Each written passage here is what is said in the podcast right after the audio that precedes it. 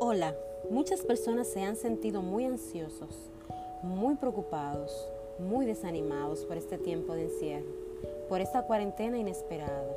Y es normal, porque cada vez que nos enfrentamos a lo desconocido, el cerebro, el cual es un músculo muy aragán, entra en alerta, entra en pánico, entra en incertidumbre. Y es por esto que provoca toda esta angustia y ansiedad.